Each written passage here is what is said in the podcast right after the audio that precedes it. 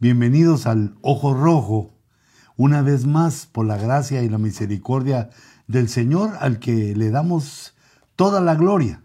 Y mi corazón está lleno de gratitud para Él ya que nos permite estar en esta comunicación eh, tan tarde, digámoslo así, a las 10 ya de la noche, eh, cada quien en su casita y que en la comodidad de nuestra casa podamos tener eh, ese acercamiento. Y yo considero que debemos hacernos expertos en todo este, esa tecnología nueva del Zoom y de toda la tecnología que surgió a, a partir de la pandemia, porque en determinado momento de, en la persecución de la iglesia, pues esta va a ser nuestra eh, forma de comunicarnos, nuestra forma de no perder la comunicación. Aunque no lo podemos visualizar totalmente cómo será, sabemos por la escritura que como fue el principio, cómo comenzó la iglesia, victoriosa, tremenda, eh, perseguida, así también eh, ha de concluir sus últimos días sobre la tierra. Así que bienvenidos ya haciendo eh, los ejercicios escatológicos y también queriendo hablar de los misterios de la escritura. Padre, en el nombre de Jesús, te dedicamos, Señor, este tiempo, eh, esta hora, este anhelo, Señor, de acercarnos a ti en tu palabra. Danos eh, la palabra correcta, la respuesta correcta, la que sea de ayuda para tu pueblo y que por tu espíritu corramos todos a consagrarnos delante, delante de ti. En el nombre de Jesús. amén. Y amén. Creo que hoy empezamos, tenemos algunas eh, preguntas resguardadas y vamos a, tratar con ellas. Y por favor, si no explico correctamente, si no llego al punto que tú me decís, por favor, volvenos a, a llamar, a volvernos a, poner ahí tu, por escrito, texteanos tu pregunta para que lo aclaremos. Mi anhelo no solo es que se nos pase el tiempo, sino eh, en tu pregunta ahí se están resolviendo otras muchas, cientos, en todos los que escuchan. Así que pasemos a la primera pregunta. Apóstol Luis, encontré en Génesis 1.24 que hubo más serpientes en la creación. ¿Puede explicar, por favor? Eh, bueno, mira, mira pues. Génesis, no, no, ese no es el color adecuado. Miremos con verdecito. Génesis 1.1, Dios creó los cielos, ese es el principio.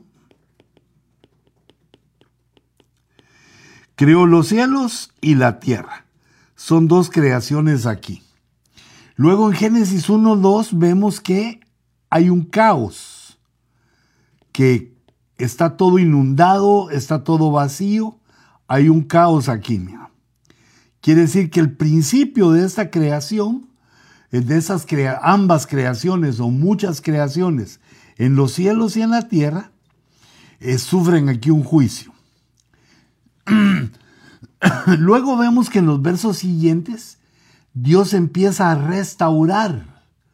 Eh, crea la luz, empieza a crear la luz, los animales, crea en siete días y en uno de esos, en, en 1.24, eh, vamos a ver, dice,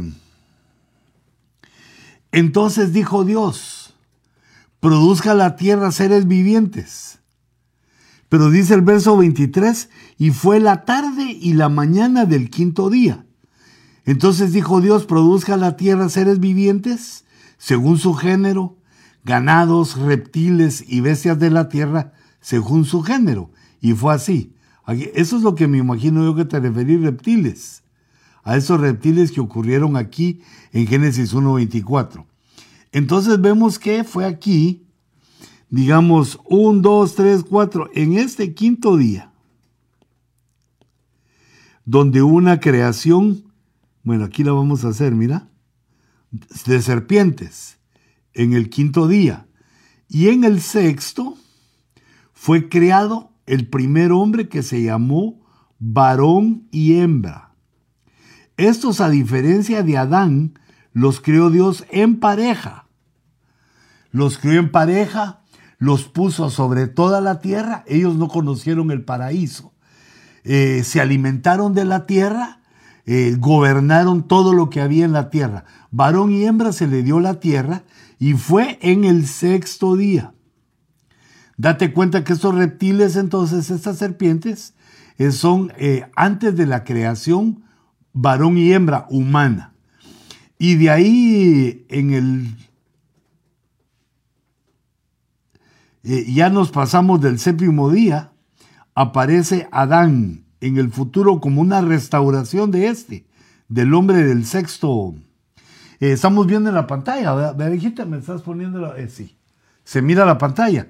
Tú que todo lo ves ahí. Entonces, fueron creadas antes las serpientes que el primer hombre, que el varón y hembra de Génesis 1 y que Adán, que después se le dio su Eva, en Génesis 2. Era antes la serpiente, era un animal del campo que fue tomado por Luzbel para engañar. Eso es lo que sabemos. Eh, eh, ignoramos del hombre de Génesis 1. Pero lo que sabemos es que aquí fue interceptado por la serpiente. Una de estas, ya.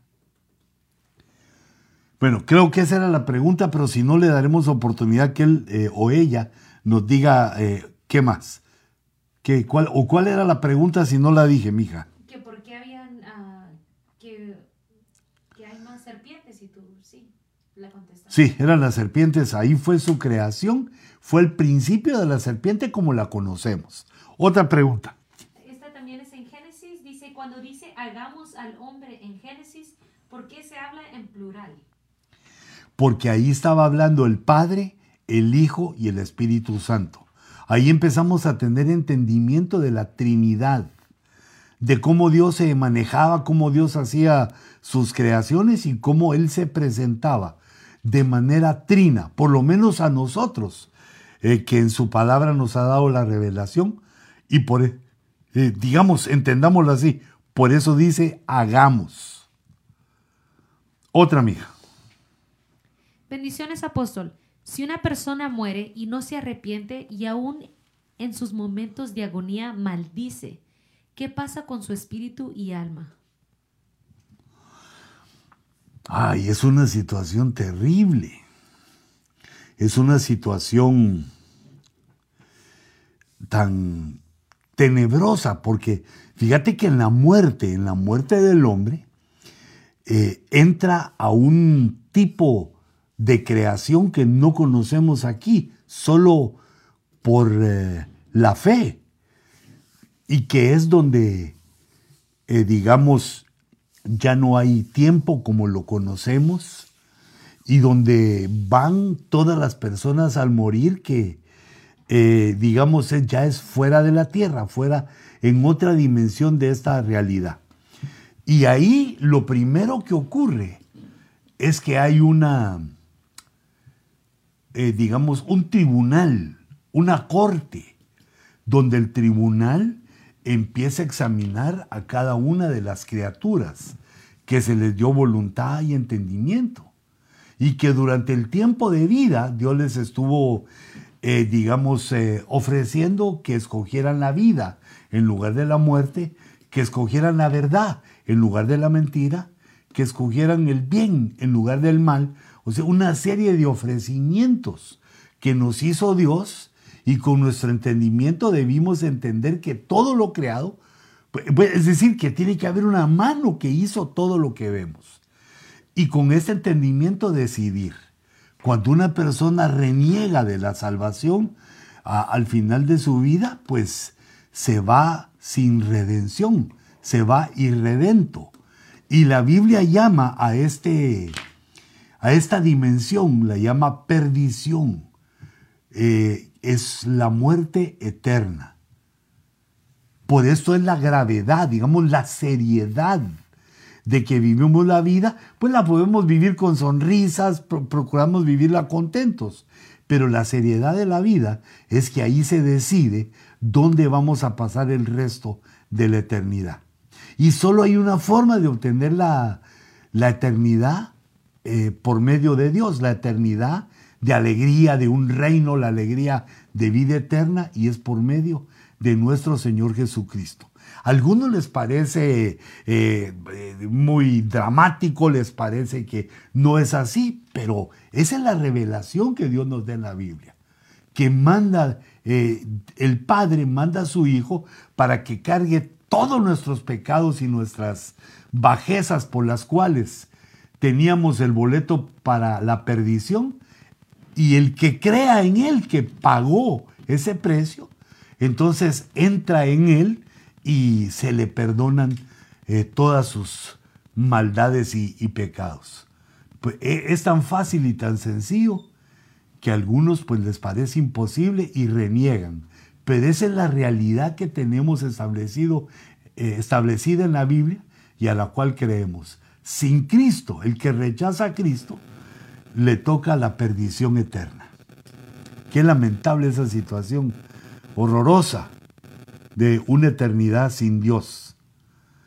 Otra pregunta. Papa, buenas noches. Sabemos ahora que el versículo que habla de que no hay nada nuevo debajo del sol habla de la figura del atrio. Pero ¿cuál sería entonces la correcta interpretación del versículo de Eclesiastés 3:15 que dice que lo que es ya ha sido y lo que será ya fue, y Dios busca lo que ha pasado? Vamos a ver. Mira, según entiendo yo la, pregunta, si, si, te la volvés a hacer para, para entenderla mejor, porque primero nos... Dale. Sabemos ahora que el versículo que habla de que no hay nada nuevo debajo del sol habla de la figura del atrio. Pero ¿cuál sería entonces la correcta interpretación del versículo de Eclesiastés 3:15 que dice que lo que ya lo que es ya ha sido y lo que será ya fue, y Dios busca lo que ha pasado? Fíjate, pues.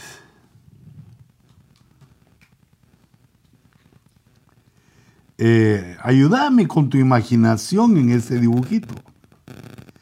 Aquí está la puerta y ese es el atrio. En el atrio, como tú bien decís en tu pregunta, la luz del sol es la que alumbra, es el razonamiento humano. El sol ahí tipifica el razonamiento humano. Y luego en el lugar santo, que vamos a poner este, lugar santo, aquí está la luz de la lámpara menorá. Esta lámpara, vamos a tomar aquí, que alumbra con 7, 2, 4, 6, 7. Ay, qué feo la hice, ¿verdad? Perdón, la voy a volver a hacer. Eh, digamos acá, 4, 6 y el caño central. Entonces, eh, este ya es el razonamiento humano, pero con la iluminación de la, de la Biblia, de la Escritura. Y en el lugar santísimo, aquí había una luz no creada. Es la luz divina que en hebreo algunos estudiosos le dicen Shekinah. Y que esa es la revelación, ya no solo la inteligencia humana con la palabra, sino que es la revelación, el rema de la palabra, el entendimiento de lo que Dios quiere decir. Ahora, aquí se acababa. Ahora tú me preguntas con el verso de Eclesiastés que dice, lo que es ya fue, lo que fue será. Y entonces, eh, bueno, me quedo ahí asombrado ahí de tu pregunta, si me la querés extender, porque de todos lo que es ya fue, pero los hombres no lo entendemos. Los hombres, aunque ya hayan pasado las cosas, porque ese verso de Eclesiastés 3 quiere decir que todo es cíclico. Pero así como todo es cíclico, también van cambiando los personajes, van cambiando los escenarios. Son los mismos dramas con diferente gente que la mayoría ignora que eso ya ocurrió y que está sucediendo de nuevo. Y son menos todavía los que entienden que volverá a ocurrir porque la Biblia dice que todo es en ciclos, que Dios así lo crió. todo en ciclos. Entonces siempre va a haber gente que vea las cosas solo en el atrio. Siempre va a haber gente que vea las cosas en el atrio y en el lugar santo, que son algunos de los que se empiezan a consagrar. Y también Dios escoge a sus ministros, a los que les va a dar una revelación eh, total, completa o más amplia de lo que está sucediendo. Lo que es, lo que es, ya fue.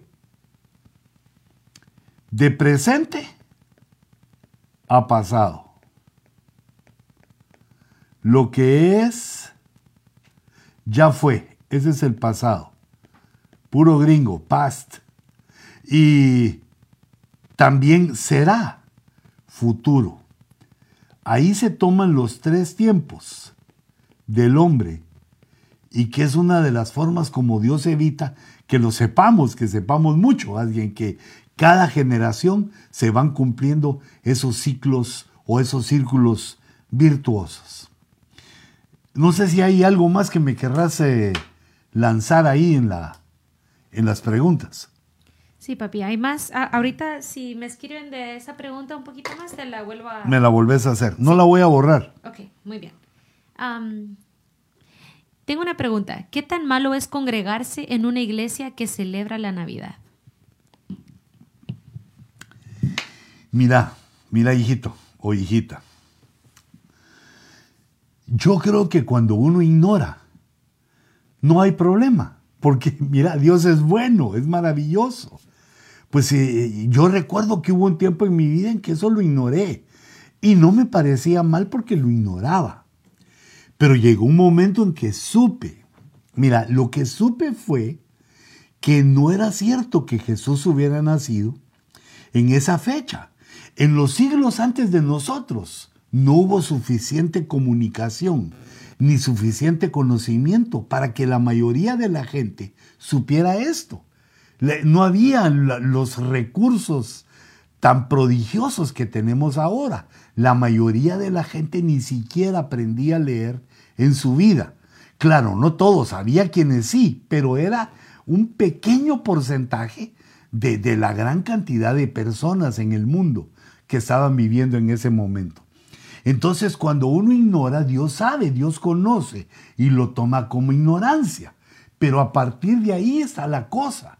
Si después viene el conocimiento y nosotros lo rechazamos, porque cuando uno conoce algo que no está bien, que no es correcto, que digamos que no es verdad, entonces lo evita si tiene el conocimiento. Pero si tiene el conocimiento y sigue en la necedad, viene una situación que se llama confusión, que es algo interno en la mente, que la misma mente se queda asombrada que nosotros sabiendo cosas, no la, sabiendo que es verdad, no, las ponemos de, no nos ponemos de acuerdo en cuanto a la verdad. Y toda la demás gente lo ve, somos un testimonio.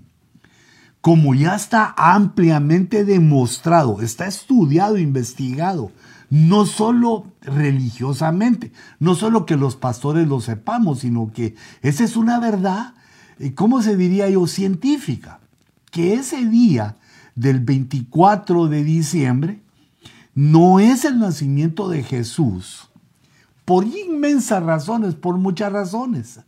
Eh, que han sido ampliamente propagadas. Y entonces al demostrarnos que ese día no es cierto, entonces queda la fecha anulada, porque no podemos celebrar lo que no pasó.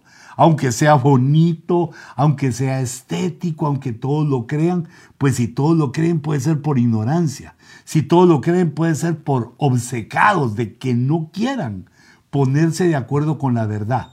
Pero los que hemos nacido de nuevo, ustedes y yo, tú y yo, hijita, o hijito que me hace la pregunta, nosotros que hemos venido al conocimiento de la verdad, lo que estamos celebrando es que Dios nació en nuestros corazones, que Jesús nació en nuestros corazones y nos convertimos.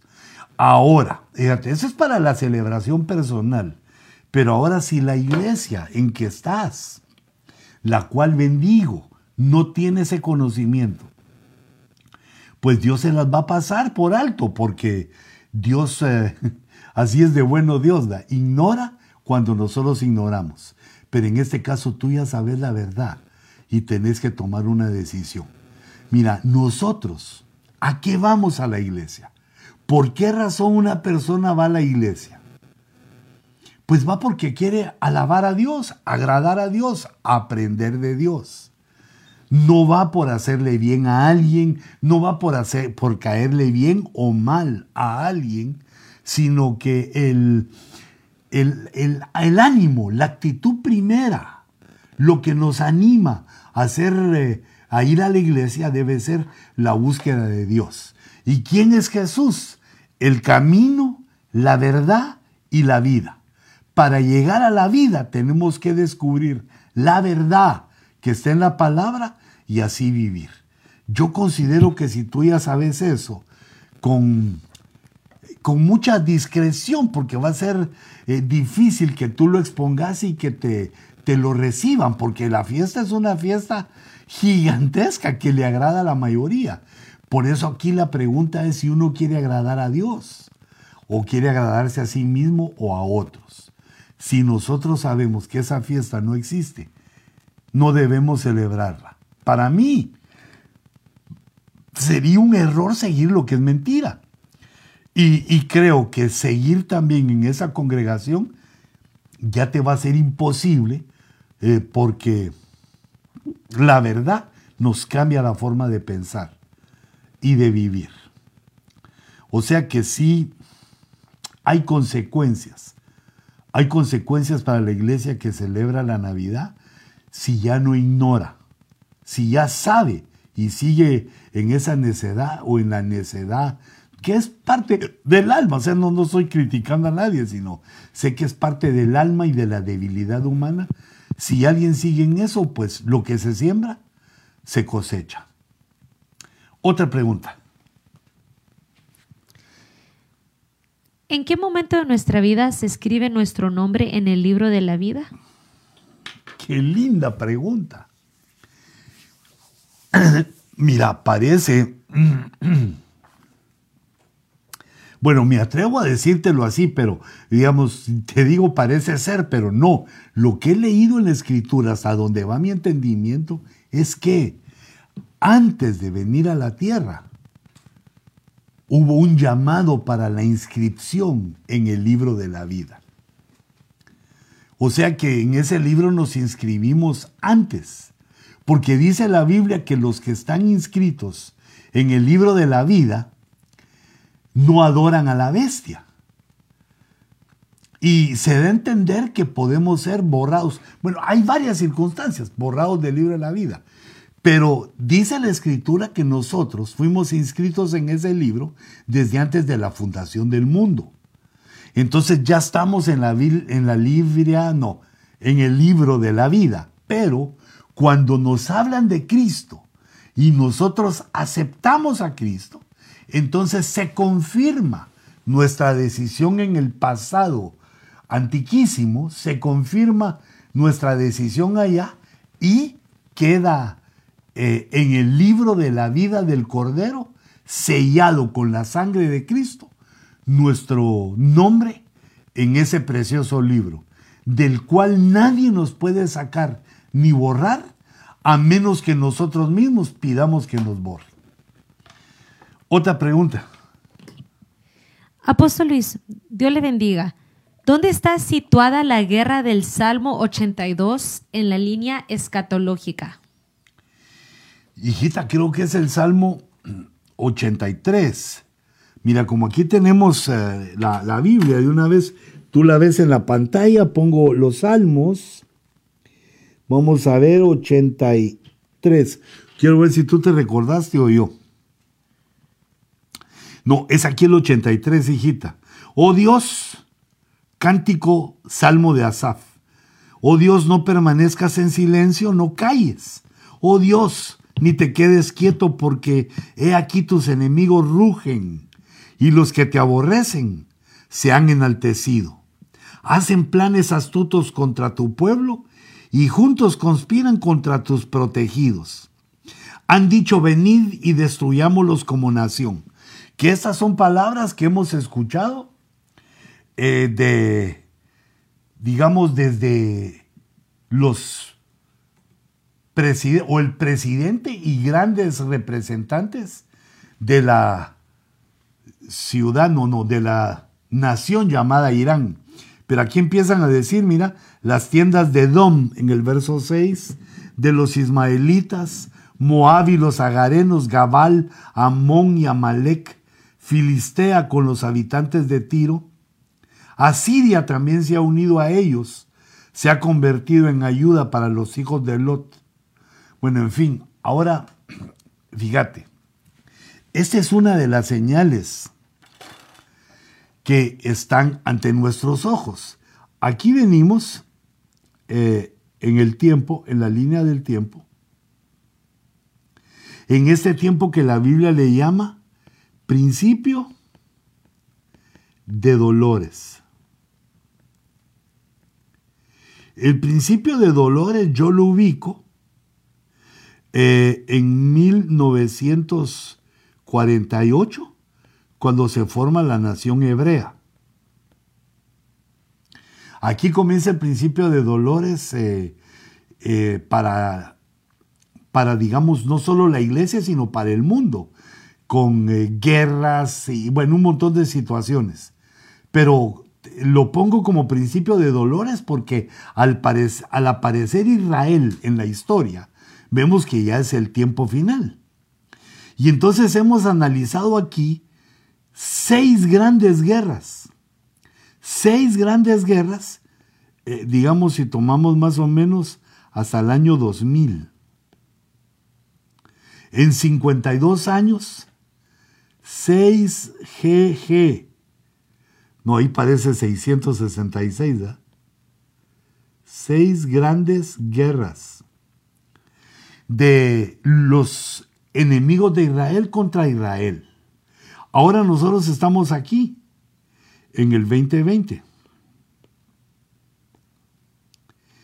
Y aquí se espera una guerra que se llama la guerra de Gog y Magog, que es exactamente, o, digamos, se traslapa con el rapto. Fíjate qué interesante. Antes del rapto, tiene que venir esos rumores de guerra de Gog, que es, eh, eh, perdón, que es Rusia, y sus aliados, Irán, Irak, varios de sus aliados islámicos, que pelean una gran batalla contra Israel, pero Dios no permite que se enfrenten las naciones, sino que Él interviene y es derrotado Gog. Esa está en Ezequiel 38, 39, 40. Es la que más tiene información. Esta guerra de Gog, eh, que es traslapada con el rapto. También traslapado con el rapto, ¿qué vemos? El tercer templo, one, two, three, templo. El templo del tercer milenio que es construido. Eh, esas son dos eh, situaciones, dos, no, no son situaciones, mejor llamémosle profecías. Dos profecías que están por ocurrir y la tercera, la de 2 Tesalonicenses 2, que es que se manifiesta el anticristo. La manifestación del anticristo como una persona que trae paz y seguridad a, a las naciones. Entonces, fíjate, yo tengo una idea. Estos son los, eh, los eventos que están eh, por venir. Pero la guerra del Salmo 83 se ha venido dando desde 1948, porque la han atacado constantemente. Estas seis grandes guerras que pusimos aquí, eh, fíjate que voy a cambiar de color esta y le voy a poner ese mismo amarillo para que sea seis grandes guerras y no 666. Esas seis grandes guerras eh, podríamos tomarlas como, para mí, que es el cumplimiento del Salmo 83. Se levantaron, los odiaron, quisieron destruirlos, los arruinaron, eh, tienen grandes planes con la ONU, tienen grandes, y no solo con la ONU, sino todos los países. Estaba leyendo recientemente que todos los países islámicos, que son 53, creo yo, Eh, estos, eh, pero más o menos por 50 está el número. Estos tienen un plan de que todo país que esté negociando o que esté de acuerdo con Israel, lo van a quitar de sus negociaciones, lo van a, a, quitar de sus negocios, no les van a comprar nada. Como un ejemplo reciente, que el presidente Erdogan de Turquía le pidió a su gente que no comprara ningún producto francés, porque los franceses castigaron a uno de, a un eh, musulmán, un islámico que había o que mató, degolló y otros tantos degollamientos que han habido, una cosa espantosa, y ha intervenido el, gobierno francés con mano dura para castigar y para dar una lección a la gente que hizo eso. Pues es que creo que es lo justo, que el que a hierro mata, pues a hierro muere. O por lo menos de alguna manera es castigado, pero estos han, han tenido, y fue la causa por la cual el presidente Erdogan de Turquía dijo que no le compremos nada a Francia. Y pues seguramente es un golpe para los franceses. Pero imagínate que se unieran las 53 naciones islámicas y otras más que están de acuerdo con ellos y que dijeron no le compramos nada a fulano, a sultano y a mengano, serían una fuerza eh, poderosa. Pero es la guerra, digamos, comercial que se está realizando en este momento. Es una guerra industrial, es una guerra de odio, ya no solo es religiosa, sino es étnica y además, bueno, en lo que se basa es en lo religioso, pero ya no solo eso. Y por eso nosotros podemos ver cómo el Señor poderoso ah, le eh, mete a Irán en una situación en la cual lo castiga a Estados Unidos y las otras naciones por apoyar a regímenes terroristas, los castiga y, ya no le están comprando eh, petróleo por un buen tiempo, les bajaron sus finanzas para que no sigan ayudando a los terroristas. Pero estos eh, países, no solo Irán, Irak, todos esos eh, países islámicos le han hecho la guerra a a Israel desde 1948. Yo esta guerra antes de pensar de esta manera la ubicaba aquí, mira. La ubicaba un poquito antes del rapto. Pero también paralela, va también metida en todo ese asunto de los últimos tiempos. Eh, ponía a esta, a esta guerra, pero considero que es mejor entender que es la guerra que ha venido, que está. Es guerra fría, es guerra económica, es guerra religiosa, es guerra de balas, una serie de guerras que están tipificadas en el Salmo 23, que tienen como objetivo destruir a Israel. Pero sabemos por el resto de la profecía que no lo han logrado y que difícilmente lo van a lograr. No, no, no lo van a lograr porque está establecido que Israel pase al milenio. Otra pregunta. Claro. Ah, apóstol Luis, cuando Saúl va a consultar a la medium de Eder, o Edor, perdón, ¿es Samuel quien habla con Saúl? Fíjate que esta pregunta eh, es eh, bastante difícil de contestar. Te voy a explicar por qué. Los demonios son mentirosos.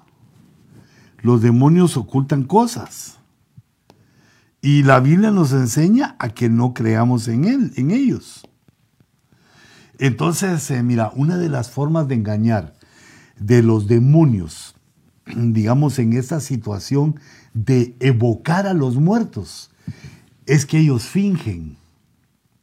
Ellos fingen cosas, fingen la voz, fingen conocer hechos que para ellos son eh, digamos, para ellos están claros porque siguieron a la persona mientras vivía, la conocen, tienen su récord, digámoslo así, conocen eh, sus eh, cosas secretas y entonces en un momento por ese conocimiento pueden engañar a los vivos. Por eso es que la orden de Dios es que no se evoque a los muertos. Si Dios ordena que no se evoque a los muertos, es porque se puede hacer porque es un camino peligroso para el hombre y por eso Dios le prohíbe que se acerque a esa frontera eh, de, en la cual separa a los hombres vivos de los muertos. Ese es un grave peligro con el cual la fe de muchos se ha desboronado al pensar que no, hablé con fulano, hablé con mengano y no toman en cuenta el engaño, eh, el engaño diabólico. Entonces eh, aquí queda, esa situación queda, eh, digamos, en una, como una incógnita, que no se sabe bien qué fue lo que sucedió ahí, no tenemos una forma de corroborar, digamos, desde nuestro punto de vista, no hay una forma exacta de corroborar, porque puede ser un engaño bien urdido, que hasta engañó al propio Saúl. Engañó al propio Saúl, que seguramente la hechicera de Endor, todos los que estaban ahí quizá fueron engañados. Y con un engaño como es sobrenatural, le pega duro a la fe humana. Por eso es que la orden de Dios es, no evocarás a los muertos. Y en el antiguo pacto, todo el que evoque a los muertos morirá irremisiblemente, sin perdón. Entonces, tu pregunta queda eh, sin poderse contestar fehacientemente porque la escritura dice que, eh, que Dios decretó que el hombre morirá una vez y después el juicio. Sigamos con otra, espero haberla contestado correctamente. Bendiciones. ¿Pudiera explicar por qué es importante que las mujeres usen el velo? Ahora ya sabemos que es por causa de los ángeles y que el hombre es su cabeza, pero también hay un capítulo en la Biblia que también las prostitutas lo usan. No, no, no, no te equivoques. No. Lo que hacían con las prostitutas es que las rapaban. Y entonces por ese hecho de raparse, ellas se ponían sobre su cabeza eh, algo que protegiera su, no su calvicie, ¿cómo se diría? Su pelona, mal dicho, bueno, tenía su cabeza sin pelo. Entonces el sol, el frío. Miran las costumbres antiguas. La mayoría de gente se cubría la cabeza. Como vemos hoy que un montón de gente eh, se pone gorra, eh, gorro, busca cubrirse la cabeza por la inclemencia, por varias razones. Pero la ramé, perdón, las, sí, esas señoras con ramas no se ponían no se cubrían la cabeza por serlo, sino que, digamos, era algo místico, era algo, eh, diríamos, espiritual, el que la mujer se cubriera la cabeza, como también en el antiguo pacto se lo cubría el hombre, tanto hombres como mujeres eh, se lo cubrían. Eso lo podemos leer también en 1 Corintios 11, donde dice Pablo que la mujer que no se quiera poner su velo, que se rape. Eh, es decir, que está actuando, pero fíjate, no es el insulto. No es como diciendo, sos una mujer vulgar y cualquiera, que te, te vendes a los hombres, sino que a la ramera que se refiere eh, la Biblia es a la ramera de Apocalipsis 17, que su nombre es confusión, que es su, digamos, su plan de acción y su forma es confusión y no es una mujer, sino que es una entidad femenina antiquísima que cayó, eh, según entendemos en la escritura, fue la primera entidad que cayó en toda la creación de Dios. Y se le llamó ramera, porque es la madre de las abominaciones y, también, y de las mujeres así, de las rameras, pero es una entidad. Entonces, hijita, no, hay que investigar bien eso para que te des cuenta lo que yo te digo no se rapaban las rameras, sino las rameras eh, exactamente como las conocemos físicamente, como entendemos su función, su profesión, su lugar eh, en, en el mundo, es que venden su cuerpo y se arreglan lo mejor. Imagínate una mujer rapada, ¿qué, qué atributo le podía ofrecer de su belleza? ¿Qué atributo le podía ofrecer a un hombre si el cabello es una de las cosas más hermosas o de todas las hermosuras de la mujer? Su cabello, el cuidado de su cabello, la forma de arreglárselo, eh, los hace lindas, los hace, las hace una mujer. Es un, como un condimento, algo que le da sabor a la belleza de la mujer. Yo he escuchado también que hay personas que dicen eso, pero están equivocados. Eh, a la ramera se le rapaba para que hubiera una eh, diferencia entre las que eran y las que no eran. Y luego en Israel se cubrían tanto la mujer como el hombre. Ahora, a partir de Cristo, dice Pablo, Pablo nos enseña que la mujer ya no se cubra, porque en la muerte y resurrección de Cristo pasó este evento. Fue revelado fue revelada la cabeza del hombre. Y dice la Biblia que la cabeza del hombre es Cristo. Cuando nuestra cabeza, la cabeza del hombre fue revelada, entonces también se quitó la cobertura que había sobre su cabeza. Se le quitó el manto al hombre.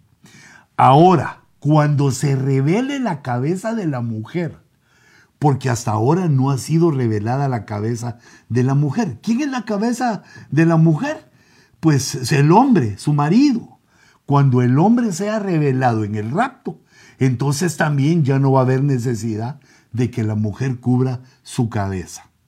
Mira, son detalles espirituales tremendos que hacen a una mujer poderosa espiritualmente, que le da credenciales de autoridad para enfrentarse en el mundo de los espíritus y también eh, para ministrar de una forma adecuada en medio del Evangelio. Porque recordate que las mujeres en el antiguo pacto no podían ministrar. ¿Era definitivo? No. Ahora en el nuevo pacto, la mujer va teniendo el conocimiento, va teniendo las... Eh, eh, ¿cómo, ¿Cómo fue la palabra que yo dije que me gustó? Eh, va teniendo sus, um, eh, digamos, sus, no, no me oíces a mi palabra, eh, sus artículos, sus, no, no, ¿sabes cuál es? es la palabra que tiene la, la autoridad, sus credenciales. Sus credenciales son su obediencia, su conocimiento, su sujeción, porque el sujetarnos es lo que nos da autoridad.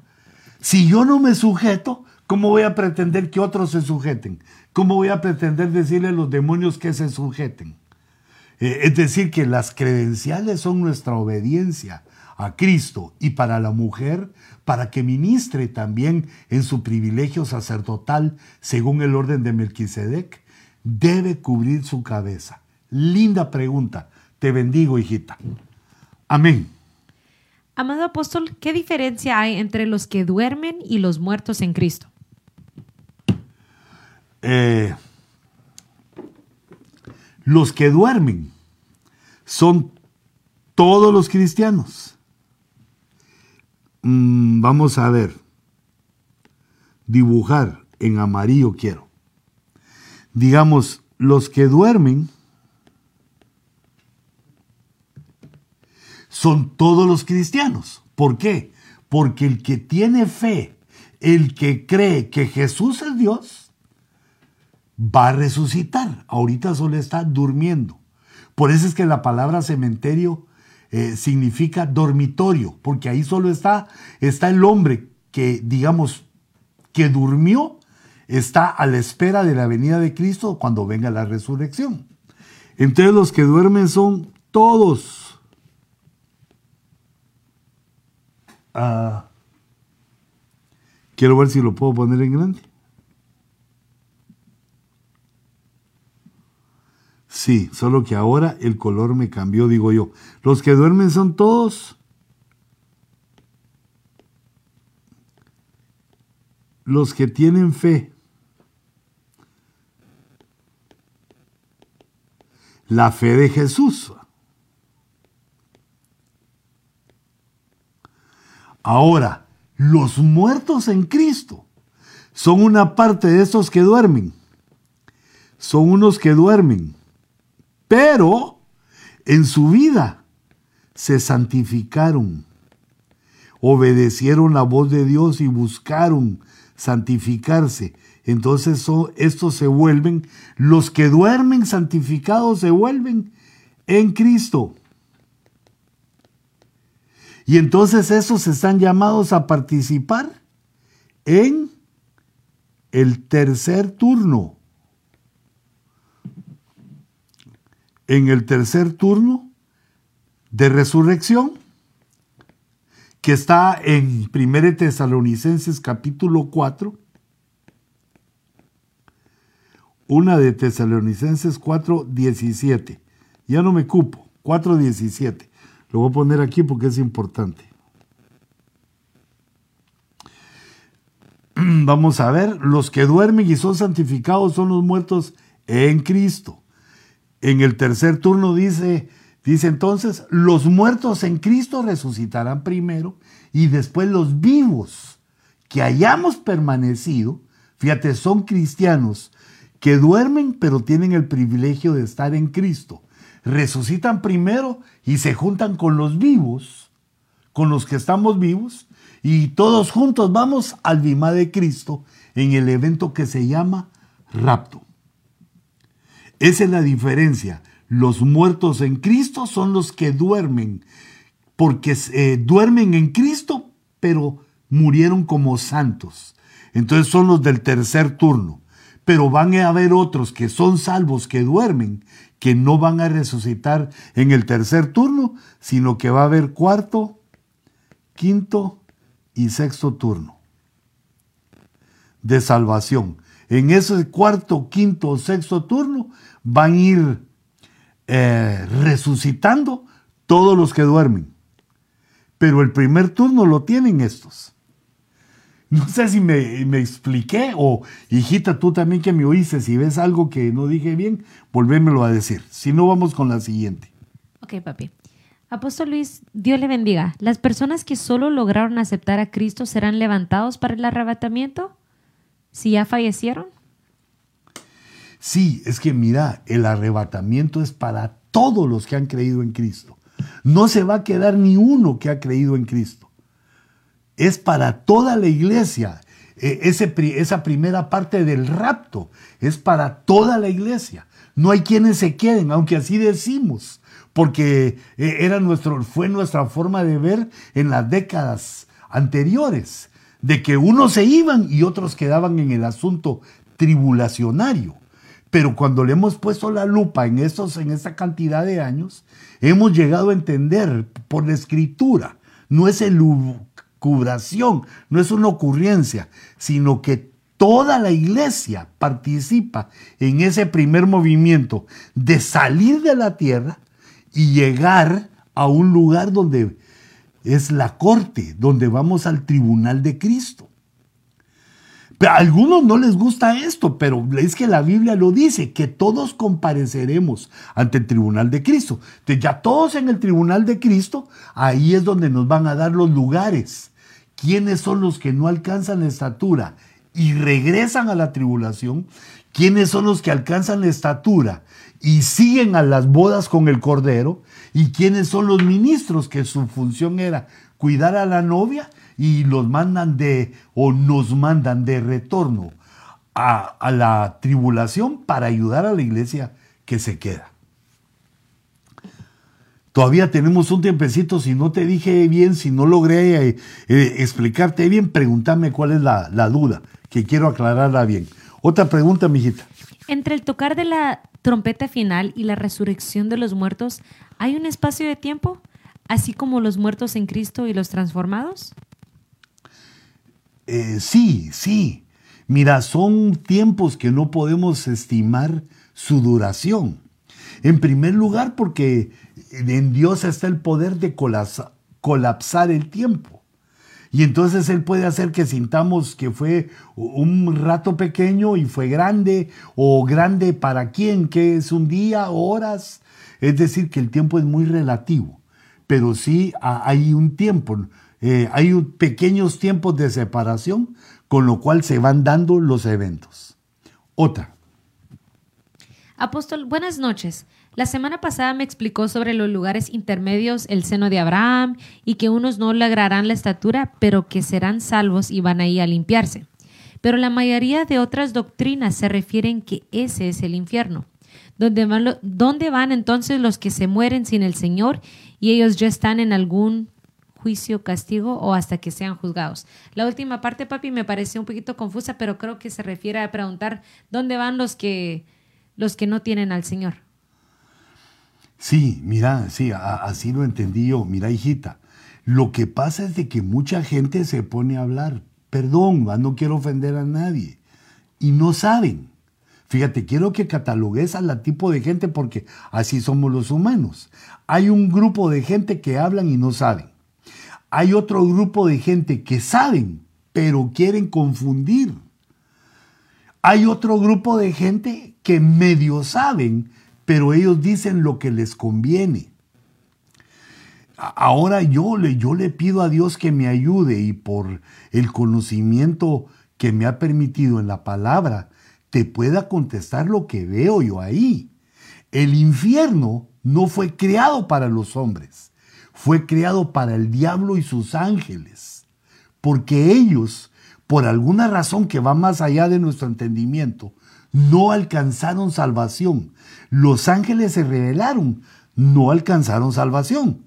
Y entonces Dios hizo el infierno para el diablo y sus ángeles que quedaron condenados por su rebelión. Quedaron condenados. Pero ese era un lugar intermedio, que quedaran ahí, toda esa creación que se reveló, que quedaran ahí a la espera de que viniera el juicio final, el día del juicio final. Esa era la idea de Dios y es la idea de Dios, que ahí se queden hasta que venga el juicio final. En el juicio final van a ser condenados al lago de fuego del infierno. Por eso es que todo el infierno todo el Hades, todo el, no, perdón, todo el infierno lo echan al lago de fuego porque son todos los condenados.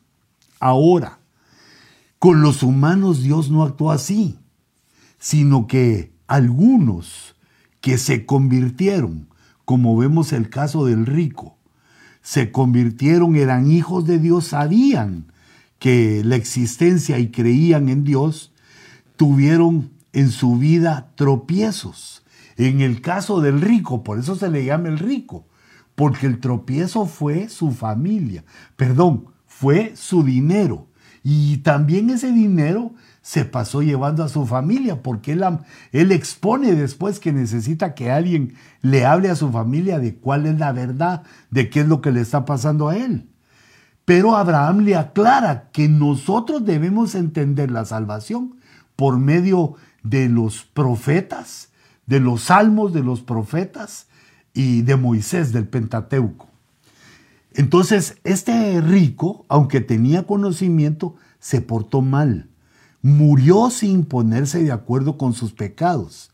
Y entonces, como hay que pagar hasta el último cuadrante, es decir, que la enseñanza ahí es que la muerte no es el pago por lo que nosotros hemos, hemos pecado, sino que la muerte es una situación que a todos en algún momento nos va a venir, pero reprendemos en el nombre de Jesús.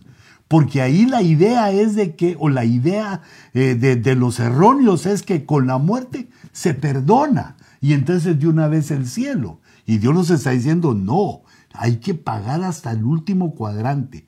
Todo lo que el hombre siembra, eso cosechará. Y por eso es que a los creyentes nos has dado, nos ha dado su palabra para limpiarnos, nos ha dado la alabanza, la adoración, el confesar nuestro pecado, nos ha dado una serie amplia de descontaminadores para que cuando la muerte nos sobrevenga estemos, eh, primero Dios que no, ya dijimos que reprendíamos, ¿verdad? pero si a alguien le sobreviene la muerte, lo encuentre limpio, no que no haya pecado, sino que constantemente se ha arrepentido de sus faltas y ha luchado por no cometerlas, ha luchado por buscar la santidad y entonces a la muerte, cuando se quiere buscar los errores que tiene, no, se le encuentra nada porque eh, han sido limpiados con la sangre, no, no limpiados, borrados con la sangre de Cristo. Y por eso se declara a esa persona, eh, digamos, limpia y ya no tiene que ir a esos lugares intermedios donde hay que pagar el último cuadrante, sino que se va de una vez al paraíso a esperar la venida del Señor. Este caso lo vemos en el ladrón en la cruz. El ladrón, bueno, ahí ya lo califican, era un ladrón, eh, pues robaba, era un ladrón que lo había, no solo una vez, lo habían agarrado ahí, lo habían tomado en el delito y por eso lo tenían eh, como ladrón y hasta en el máximo suplicio, en, en, el máximo, la máxima condena del juicio, que era la cruz, la crucifixión. Sin embargo, de este, hoy a Jesús está al lado de Jesús el malo, el ladrón, el ratero. Este oye la palabra y cree en Jesús. Cree en Jesús. Y entonces Jesús le dice que eh, hoy nos vemos en el paraíso. O sea, mijo, de que te morís, te morís. No le hagas caso a esos que yo me voy a bajar de la cruz. No. Eh, hoy es el día de tu muerte, pero más tarde, hoy mismo nos vamos a ver en el paraíso. ¿Cómo es que el primer convertido de Cristo entra en el paraíso si era un ladrón? Porque se le perdonó todas sus cosas de malhechor, Todas sus obras de malhechor, las malvadas, se perdonaron con la sangre de Cristo y luego murió. Ya no hubo oportunidad de hacer más. Y entonces va directamente al paraíso. El problema es, somos los convertidos que seguimos en nuestro pecado. Se nos hace callo en el pecado, ya no sentimos el pecado. Y de pronto sobreviene la muerte a esta persona y tiene que enfrentar a pagar hasta el último cuadrante. Otra pregunta. Bendiciones, apóstol. ¿Cree que van a cerrar las iglesias con el nuevo presidente? Y si sí, ¿cuál cree que sea el plan de acción? Mira, mijita, todavía no hay presidente. Fíjate cómo nos, nos dicen, porque eh, yo leí que la Corte Suprema o una entidad de esa naturaleza iba a dar el 14 de diciembre los conteos legales, los que se van a aceptar o sea que ahorita el presidente es eh, Donald Trump. Y el 14 de diciembre, Estados Unidos y el mundo va a saber quién ganó las elecciones porque Donald Trump eh, interpuso eh, a sus abogados acusando de malos manejos, no sé cómo decirlo lo más bonito, hijitos, ¿verdad? pero acusando de fraude al movimiento electoral. Y entonces ahí interviene la Corte Suprema, intervienen los más altos jerarcas de la nación, van a hacer su investigación, que es difícil que los engañen. Y que ellos están en ese lugar porque no mienten, van a apegarse a las leyes de la nación y el 14 nos van a decir quién es. Ahora, mira, pase lo que pase, nosotros vamos a ser bendecidos y también perseguidos. Y yo considero, mi, mi punto es que todos debemos hacernos expertos en esa situación, en esta tecnología, perdón, situación, en esta tecnología del Zoom y las tecnologías que están surgiendo y que han salido, tenemos que hacernos expertos, porque puede ser que llegue el momento que no nos dejen congregarnos, que nos impidan congregarnos. Y esto, hijitos, no es primera vez. Esto no es que está ocurriendo, oh, a nosotros nos pasa. La iglesia ha sido perseguida durante mucho tiempo. Creo que a nosotros nos ha tocado vivir las décadas, los años eh, de menos persecución en la iglesia. Y fíjate, no en el mundo, sino que tenemos el privilegio de vivir en Estados Unidos o en América. Porque en los otros continentes y en otros lugares se persigue a los cristianos y se les mata. Fíjate, por ejemplo, esa persona del Islam que degolla a una persona, a un profesor, por enseñar una caricatura de Mahoma o a una caricatura que a él no le parece. Fíjate, su respuesta es que mata. Fíjate, ¿cómo será contra aquellos que no creemos en lo que ellos creen? Nosotros somos odiados en silencio y el silencio que ellos obligadamente sostienen es porque vivimos en los países que tienen el sartén por el mango. O sea, los países que tienen la máxima o el máximo poder y la máxima autoridad en todo el mundo. No solo económica, sino que también política y también tecnológica y también. Y así se me acaban los, los también, pero principalmente las armas. Lo que nos hace poderosos es la tecnología, que es lo que nos quieren quitar. ¿va? Nos quieren quitar el primer lugar porque entonces ya cualquiera podría atacar. Pero regresemos a tu pregunta.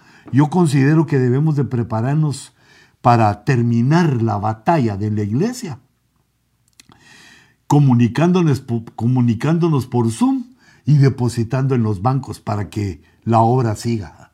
Y hasta que nos cierren el cuello totalmente, porque eso es parte de la persecución y también va a ser parte de lo que tenemos que mostrar nuestra fe. Primero Dios, que falte mucho para eso, pero tenemos que mostrar nuestra fe en cualquier circunstancia de la vida. Yo creo que esa ha sido una pregunta excelente para cerrar a las 11 de la noche. Quiero que vayas mañana temprano a trabajar con, todas, con toda tu fuerza y que también, como quedan preguntas ahí, eh, seguimos el próximo eh, jueves en el Ojo Rojo respondiendo preguntas. Y aquí habían interesantes, habían cosas interesantes de esos espíritus inmundos y demonios que dicen que ellos saben que nos aclaran y que lo vamos a tomar en cuenta el próximo jueves. Guarda tus preguntas y no tengas miedo de hacerlas varias veces. Mi intención es que entendamos todos juntos. Que Dios les bendiga y les guarde. Padre, en el nombre de Jesús, te ruego que por tu espíritu nos den la fuerza y el vigor para enfrentar el día de mañana como campeones. Danos, Señor, el éxito en nuestras labores, en la escuela, en el trabajo, frente a los problemas te ruego que nos des el éxito y que tu poder, tu gracia esté sobre nosotros. Te lo pedimos en el nombre de Jesús. Gracias, Padre. Amén. Que Dios los bendiga y los guarde.